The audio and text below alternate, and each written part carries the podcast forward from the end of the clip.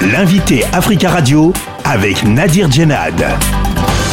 David Rigoulet-Rose, bonjour. Bonjour. Vous êtes chercheur euh, associé à l'IRIS, l'Institut de Relations Internationales et Stratégiques. Vous êtes aussi rédacteur en chef de la revue Orient euh, Stratégique, publiée chez l'Armatan. Vous avez euh, co-dirigé la publication d'un ouvrage intitulé La République islamique d'Iran en crise systémique, un livre publié également aux éditions l'Armatan. En Iran, cela fait plus de 100 jours que le mouvement de protestation contre le régime iranien s'est formé après la mort de Macha Amini. Le 16 septembre, la jeune femme âgée de 22 ans mourait à l'hôpital euh, trois jours après son interpellation violente par la police des mœurs à Téhéran pour un voile mal ajusté. Comment voyez-vous euh, l'avenir de ce mouvement? Ah, Ce qu'on peut dire, c'est que c'est un mouvement qui s'inscrit dans la durée. Euh, il y a moins de manifestations par rapport au, début du mouvement, mais en réalité, a un mouvement protéiforme. Il y a une succession en fait de d'expressions de la contestation variées euh, qui se manifestent soit par euh, effectivement euh, bah justement des, des, mouvements de manifestation dans les rues, soit des des, des, des, manifestations de défiance vis-à-vis des obligations, des prescriptions religieuses. Alors aujourd'hui, si on fait le bilan, il y a plus de 500 morts, plus de 10 18 000 arrestations, euh, deux condamnations à mort ont été effectives pour tenter de terroriser évidemment la jeunesse qui, qui conteste. Alors quels sont pour vous les, principaux euh, euh, acquis de ces trois mois de contestation euh, Est-ce que le, régime iranien est déstabilisé quand même depuis depuis trois mois? Ah, il a été incontestablement déstabilisé. il ne vacille pas encore. Alors il s'agit de la contestation la plus longue depuis la révolution islamique de 1979. Mais est-ce que l'absence de leader est pour vous la principale faiblesse de ce mouvement? Alors c'est à la fois la force et la faiblesse du mouvement.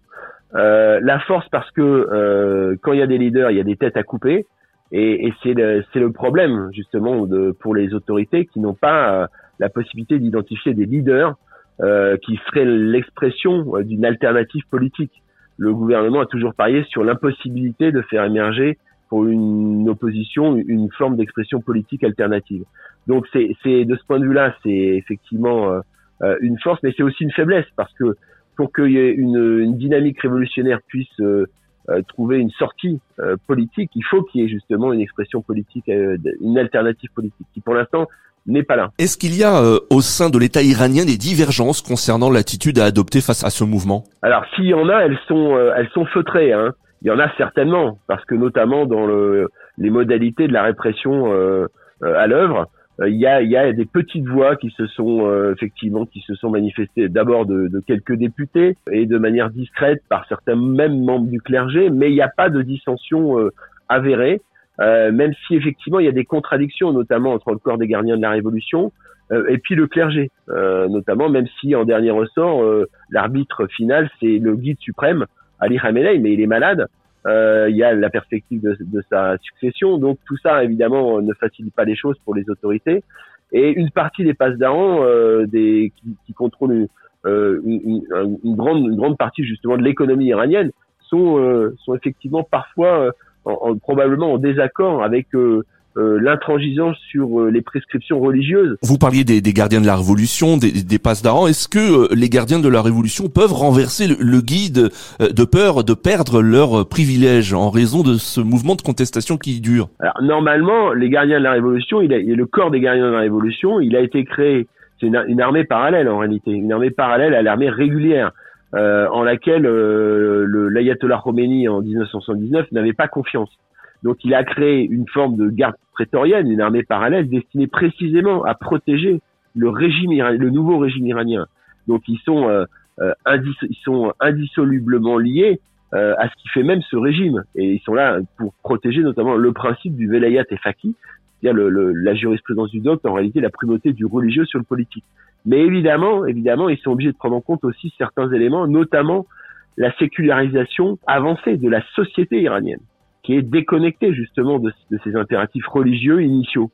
Euh, et donc il y a, euh, de ce point de vue-là, il y a, il y a des, effectivement parfois des, des interrogations probablement au sein du corps des gardiens de la Révolution sur le, bien fondé, les modalités à, prendre concernant la, répression du mouvement en cours. Alors David euh, Rigoulet-Rose, en France, un, un Iranien s'est suicidé à Lyon il y a quelques jours pour dénoncer la répression dans son pays. Quel impact ce geste dramatique peut avoir sur le mouvement en Iran? Bah, En tant que tel, sur le mouvement, euh, pas directement, c'est plutôt l'expression du désespoir d'abord d'un individu, euh, qui est aussi le désespoir d'une enfin de, de la population iranienne par rapport à, un horizon qui paraît jusqu'à présent euh, complètement bouché, ce qui est à l'origine justement du mouvement. Euh, donc il, a son geste qui est, un geste terrible, c'est en fait un geste pour alerter l'opinion publique. Euh, il considérait, euh, il l'a dit, puisqu'il a fait un message en ce sens, qu'il y avait une couverture beaucoup plus importante de, de, de, la guerre en Ukraine que, de, que sur la situation euh, prévalant en Iran. Et donc c'était aussi une manière d'alerter l'opinion publique euh, sur la, tragédie euh, de, la population iranienne aujourd'hui. Euh, donc c'est un geste fort effectivement qui est relayé et qui partie, qui est d'une certaine manière une, expression parmi d'autres de, de la contestation contre un régime dont qui est à terme condamné mais qui tente euh, évidemment de se maintenir pour préserver ses intérêts. David euh, Rigoulet-Rose, merci beaucoup d'avoir euh, répondu à nos questions. Merci. Je rappelle que vous êtes chercheur associé à l'IRIS, l'Institut de Relations Internationales et Stratégiques, rédacteur en chef de la revue Orient Stratégique, publiée chez L'Armatan, et vous avez co-dirigé l'ouvrage La République islamique d'Iran en crise systémique, un livre publié également aux éditions L'Armatan.